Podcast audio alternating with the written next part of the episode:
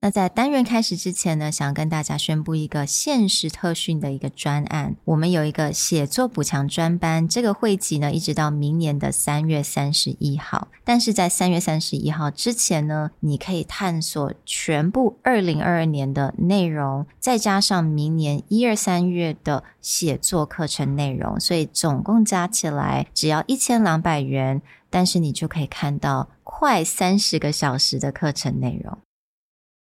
会议的开场一定都要这样吗？Welcome everyone. Thank you for attending the meeting. Let's go over the agenda for today. 其实，依照状况的不同，绝对可以客制你的开场，展现领导者的魅力。So let's have a listen for today's episode.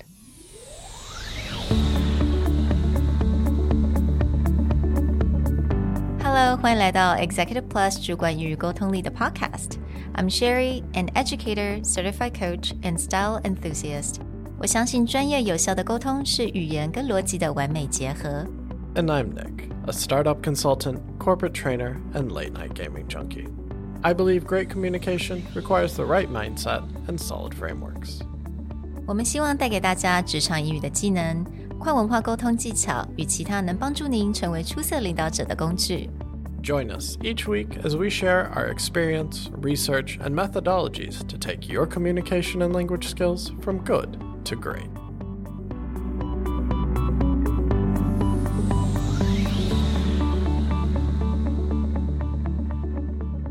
Hey, everybody. Welcome to the Executive Plus podcast. Many people get a dreaded feeling walking into a meeting, and it gets even worse when they hear the words, hey, let's go over our agenda. In this episode, we want to share a few ways that you can get a meeting started to give people a better sense of how long it's going to take and relieve some of that pressure of, ah, crap, another meeting. But just to explain though, there is really nothing wrong with let's go over our agenda, right? Honestly, there are many different ways you could customize your opening based on the likes or dislikes of your audience. So obviously, if someone just wanted to cut to the chase, I just get into the agenda, sure. I think that's a perfect way to open. But today we just really wanted to give you guys some varieties of meeting openings. The goal behind this is to perk someone up so they don't feel it is the same drudgery, yeah. mm-hmm. but they may actually get something out of this meeting. So, the first of the three ways that we want to share is that how to drive efficiency and how to make people feel like, all right, we're going to get in, we're going to get it done, and we're going to move forward. A great phrase that you can use to drive efficiency at the start of your meeting is just simply state how long you want to be there. Yeah. Something as simple as, I know we all have so much to do, so let's make it quick and finish this up in 15 minutes. 嗯，第一个方式讲求效率，我相信非常多的人都还蛮喜欢像这样的方式。那我觉得讲求效率一个很 重要的特点就是你直接跟大家讲说，来，我们今天就花个几分钟，十五分钟、三十分钟，先把它讲得非常的清楚。In the very beginning of the meeting, and I think that way can just kick it off, and everyone can just be really efficient. So adding that time at the very end in 15 minutes, or giving people just a time frame. I expect us to be out of here by five. And then people know, all right, if I put my nose down, I pay attention, we get this done, I know what time I can yeah. get out of here and go get other stuff. Like no dilly dally, no going off the tangent, talking about stories, to just get right to it. Let's jump into our second technique. Sometimes your team needs a little pick me up. Mm-hmm. It's been a long day, it's been a long week. So rather than opening the meeting and trying to dive into the details, sometimes you just need to look around the room and give them a little bit of inspiration, mm-hmm. a little bit of motivation. So, a great way to start a meeting is just by giving a quick story or a quick bit of news to uplift the team and remind them why are we doing this together. Yeah, I think this is really great because with a little bit of pep talk, everyone could really appreciate that. So an example is you can say, Oh, I just spoke to a client this morning and she told me again that our product has been a game changer for that company. And this really reminds me that we have fantastic product and we should be really proud of it. I just wanted to open with that. Now, today's topic is blah, blah, blah. even you're keeping it short and jumping into the topic, just those two sentences. Yeah. Like I spoke to a client and they shared their appreciation again. Or we just got a really big order from this person because they were just shocked at how well it did for them. It just gives everyone a reminder, especially if it's not a sales team, they may not know how much is coming in or what people are saying. So giving them that little upbeat mm. helps. It can also help to outline maybe it's been a really rough week mm-hmm. and highlighting that you understand that, sympathizing or empathizing with the group, and then giving them that little bit of push to be like, mm. we can do this. So, mm. an example of that might be I know this quarter has been a bit rough for us. It's true that we all hit a few bumps along the way, but what is also true is that you are the most capable group I have ever had the pleasure of working with. If we push through, amazing things will happen. With that, let's get our meeting started.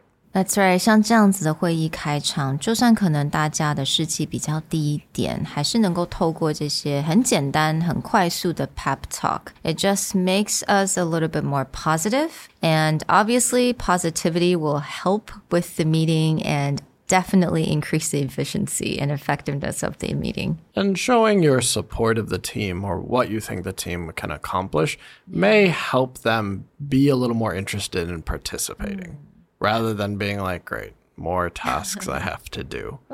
But just showing that you do believe they can achieve great things, it can help. It doesn't have to be a long speech, but it can be anything that helps pick it up. 下一个呢，我们来可以试试看，to check the temperature in the room or to test the water。这个就是我们所谓的试水温的一个方式。那我觉得这个试水温的方式是蛮适合用在，比如说你今天会议不是那么的 urgent，people are a little bit more laid back. It's more like a regular meeting, and you know these people already.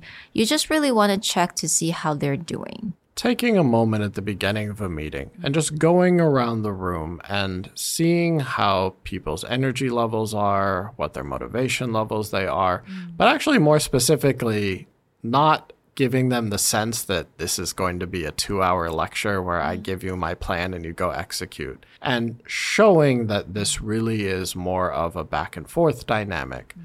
So checking that temperature and just going around saying something like before we start the meeting, let's check the temperature in the room. Let's quickly go around and say one, if you're feeling awesome, two, if you're feeling bleh, or three, if you really need a drink right now. and I think this works great on a Zoom call or Google Meet, whatever, online because you can type them, right? They chat box will mute their mic, they will turn off the camera, but hey, asking this question, everyone is going to type. This is a technique I will often use at the start of a Zoom training for exactly what Sherry said. Opening up the mic, making sure you don't talk over other people or that more than one person is trying to speak and you get the background noise. Sometimes it's easier to just get people to like open up the chat box, type your name in if you're here. Mm-hmm. Or I like to play with something and be like, tell me your favorite ice cream. And the moment that people start using the chat box and realize they don't need to go through the do I speak? Do I want Yeah. to turn on my camera? No, you just type something. They do become more engaged because you can go back and forth, but without causing this weird online awkwardness. Yeah, and then what I like about this is that you give them option 打一或二或三. These are extremely easy, right? There is no brainer. 他们其实 也不用害怕说，诶，我现在打这个字这个拼音对不对？Like, did I spell it right? Did I have perfect grammar? All they have to type is number. So I actually give them options, like really easy options for them to type. You can even have fun with it where your options are apple Yeah. is answer one and That's banana is answer two and kiwi is answer three. And it just it lightens the mood. Yeah. So this is a great thing to use. As you head into starting your next meeting, we hope that you will consider one of these three techniques. Make the opening quick, give a little pep talk at the beginning, or bring a little engagement to the start of your meeting. Hmm. If you have other ways you like to start meetings, definitely share with us in Facebook or on IG. We'll talk to you guys next time. Bye. Bye.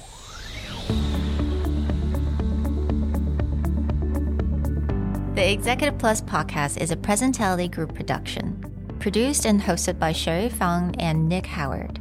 You can search us on Facebook, 主管英文 Executive Plus. You can also find us on Instagram, Communication R&D, and email us at sherry at epstyleplus.com.